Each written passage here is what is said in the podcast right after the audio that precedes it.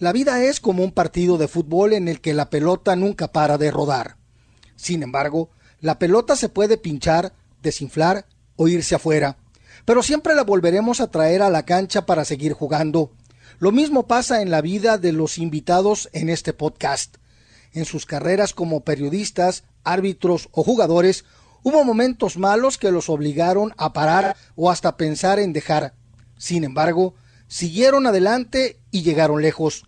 Toyota creó este podcast mundialista para que los invitados compartan los momentos difíciles en sus carreras y qué motivaciones, personas, metas o sacrificios los ayudaron a nunca parar. Estos días son propicios para, para conversar de, de, distintos aspectos de lo que hemos visto en Qatar 2022. Estoy con Carlos el Pibe Valderrama y por supuesto que le tengo que preguntar al Pibe por, por los volantes ofensivos en esta Copa. No sé si llamar los números 10 porque solemos decir que la posición del 10 está en extinción, pero a mí me parece que hemos visto sobre todo muchos 10 de alma, de espíritu, jugadores que entienden el fútbol como lo entendía el Pibe Valderrama, Pibe. Sí, tiene razón. Yo pienso que ahora para identificar un número 10 ya no lo, lo ponen en otra posición y con otro número, pero se identifican con el juego, que lo identificó a uno. A mí me gusta Siré, Siré el número 7 de Marruecos, Pedri, que juega también con el número 26 de España, pero de los antiguos, eh, Modri, está Modri, que todavía tiene un nivel muy bueno. Griezmann, me ha gustado mucho Griezmann, el campeonato mundial de Griezmann. Y bueno, y Messi, que todavía sigue siendo el mejor. Entonces yo pienso que con esos cinco para jugar uno es suficiente. Eh, ¿Hay algún jugador, pibe, que eh, yo sé que esto te lo deben haber preguntado mucho, ¿no? Pero digamos, algún jugador con el que tú te sientas eh, identificado o que, o que veas que de pronto entiende el fútbol como lo entendías tú. Ahora, eh, así del, del estilo, así que más o menos similar que yo entendía el fútbol en el campeonato mundial, Griezmann, Griezmann y Pedri, que son los jugadores que juegan un toque, dos toques, eh, tiran pase gol, que ese más o menos se identificaban con el juego mío. Es verdad, eh, uno viendo a Pedri eh, se, se, se, puede se puede imaginar eh, a ese pibe que, que, jugó en los campeonatos del mundo. Eh, pibe, pasando un plano más más personal, ¿cómo cómo recuerdas haber vivido tu primer mundial, tu primer partido de mundial? Güey especial, fue especial porque era un sueño de niño, llevar a Colombia a un campeonato mundial porque nosotros duramos mucho tiempo. Nosotros fuimos en el 62 y en la época de nosotros fue en el 80, 28 años. Y siempre fue, nos costó bastante y siempre hemos tenido buenos jugadores. Entonces yo, fíjate tú que yo le, cuando yo llegué a la selección colombiana, yo le pregunté al profesor Maturana en, una charla, estábamos viendo un video, y yo, profe, ¿y por qué? Eh, la, eh, ¿Por qué nosotros no vamos a los mundiales? ¿Y por qué nosotros no jugamos en Europa? Porque en esa época no jugamos en Europa, no teníamos jugadores en Europa en el 90. Y yo, de, de, pelado, niño, yo veía que todo, uh, todos los países de Sudamérica tenían jugadores por fuera. Y yo, de pelado, le pregunté al profesor Maturana y el profesor Maturano me señaló y me dijo, eso depende de ustedes. Me dijo así, me mandó el mensaje. Si queremos ir al mundial, depende de ustedes. Si queremos ir a Europa, a jugar, dependen de ustedes. Porque tenemos una camada muy buena. Esa camada era muy buena. Y tuvo lo cierto, porque fuimos a los mundiales y abrimos las puertas para ir al campeonato, para jugar en, Europa. Y para mí el campeonato mundial, cuando clasificamos, ya lo que venía cuando fuimos, nos, nos, eligieron otra vez. Usted sabe que las eliminatorias hay un periodo y entonces todo el mundo a la expectativa para, para estar en la selección colombiana. Cuando estábamos en Italia, yo estaba en, en Francia. Tengo una anécdota sobre eso. Porque yo estaba en Francia y Montpellier estaba jugando la Copa Francia que nunca la había ganado y nosotros teníamos un equipazo para eso. Ya yo estaba concentrado para jugar el, primer partido del Campeonato Mundial, pero antes de eso tenía que jugar la semifinal de la Copa Francia. Jugamos con contra Saint-Étienne y de pronto el profesor Maturana me dice, el presidente de Montpellier quiere que juegue usted la semifinal. No, profe, si es para jugar yo juego, porque a mí lo que me gusta es jugar.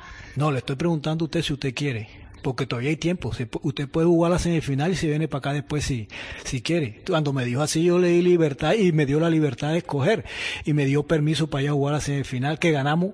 Ese día le ganamos a Santetián 2-1 y pasamos a la final. Ya yo estaba pensando más en el mundial, pero que va, me jugué muy bien ese partido y regresé y ya yo estaba la expectativa para jugar el primer partido del mundial que jugué contra Emiratos Árabes. Oye, pibe, ¿y, y dor dormiste la noche previa? No, no se puede. No, no se puede, no se puede. Más cuando es primera vez, porque es primera vez. Entonces Entonces la ansiedad, la gana, el deseo de, de jugar bien, de representar bien a tu país, más la situación que estamos viviendo nosotros porque era mucho tiempo después y siempre a uno le dan la, la gana y la ansiedad que venga el partido rápido. Porque a, de pronto, a mí se me pasaba la ansiedad cuando tocaba el, la primera pelota, ahí se me pasaba todo. Pero siempre, tú sabes, oí el himno nacional en un campeonato mundial, cuando uno ve los videos eso, uno todavía se le paran los pelos a uno, porque son sueños de uno de niño y que se fueron cumpliendo poco a poco. Los latinos están haciendo notar en todas las disciplinas y posiciones de poder en Estados Unidos. Sin embargo, no llegamos hasta acá para parar. En Toyota creemos que aún nos queda mucho por recorrer y pavimentar el camino para las nuevas generaciones que empujan a toda la comunidad hacia nuevos horizontes. Y aunque el camino sea difícil, nunca tenemos que parar, porque juntos estamos yendo cada vez más lejos. ¿Y sentías responsabilidad, pibe, con tus compañeros en el sentido de que no me fuesen a ver nervioso a mí? No, no, claro, porque que uno ve eso. Uno cuando ve a los, a los compañeros así, ya uno detecta. Uno hace así.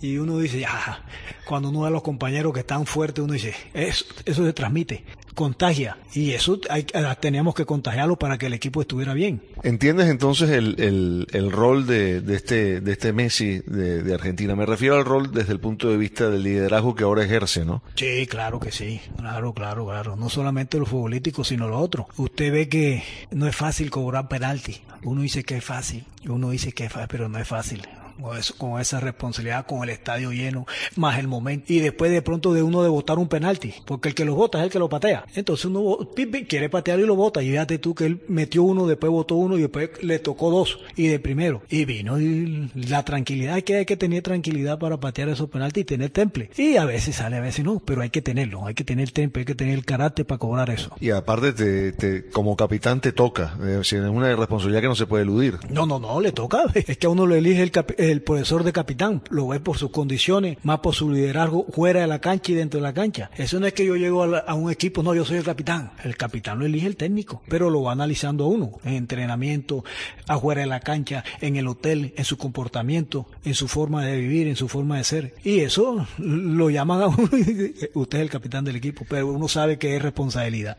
Oye, pibe, el otro día eh, te tocó transmitir ese partido y por eso te lo, te lo voy a preguntar. La gente se, se, se, se hacía la pregunta de cómo había hecho Messi para ver a Nahuel Molina en el, en el 1 a 0 contra, contra Países Bajos, la pelota que le mete. Y yo no puedo evitar recordar el pase que le metes tú a, a, a Freddy Rincón contra Alemania. Yo no estoy diciendo que la jugada sea la misma, pero hay un parecido. Tú lo viste llegar antes de que nadie lo viera. No, no, seguro. Pero eso es espontáneo, Dani, eso es espontáneo. Por más que uno practique, que uno, pero eso es espontáneo, porque uno ve y uno como tiene la continuidad de entrenar, la continuidad y la velocidad mental, porque en verdad eso nomás lo vio él. Porque yo también, usted sabe que te, esa es la costumbre de él, que engancha a la izquierda, engancha y patea al arco. Hasta yo mismo, yo le va a pegar al arco. Cuando vino, él vio. Y uno ve el video y uno dice, ¿por dónde pasó? Esos son un momento de, de espontaneidad de genio. Son genios lo que hacen esa jugada. Esto de que el 10 esté en extinción no, no es verdad, pibe, ¿no? No, yo creo que no. Yo vuelvo y repito. Para ganar un partido hay que hacer goles. Y para hacer goles hay que crear. Y el número 10 que crea es lo que pasa que ahora lo tiran por otro lado, por otra posición, por el sistema de juego.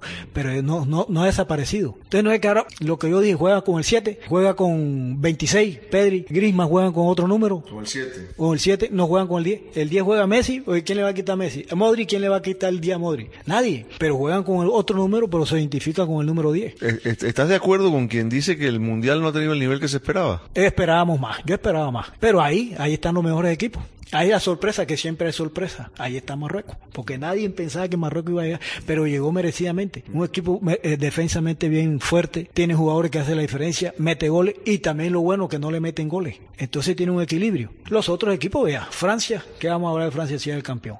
Croacia llegó, es el subcampeón. Y Argentina que viene de ser campeón de la Copa América y que viene de ser invicto 37 partidos. Entonces ahí está. De pronto se quedó Brasil, digo yo, por lo que había mostrado Brasil.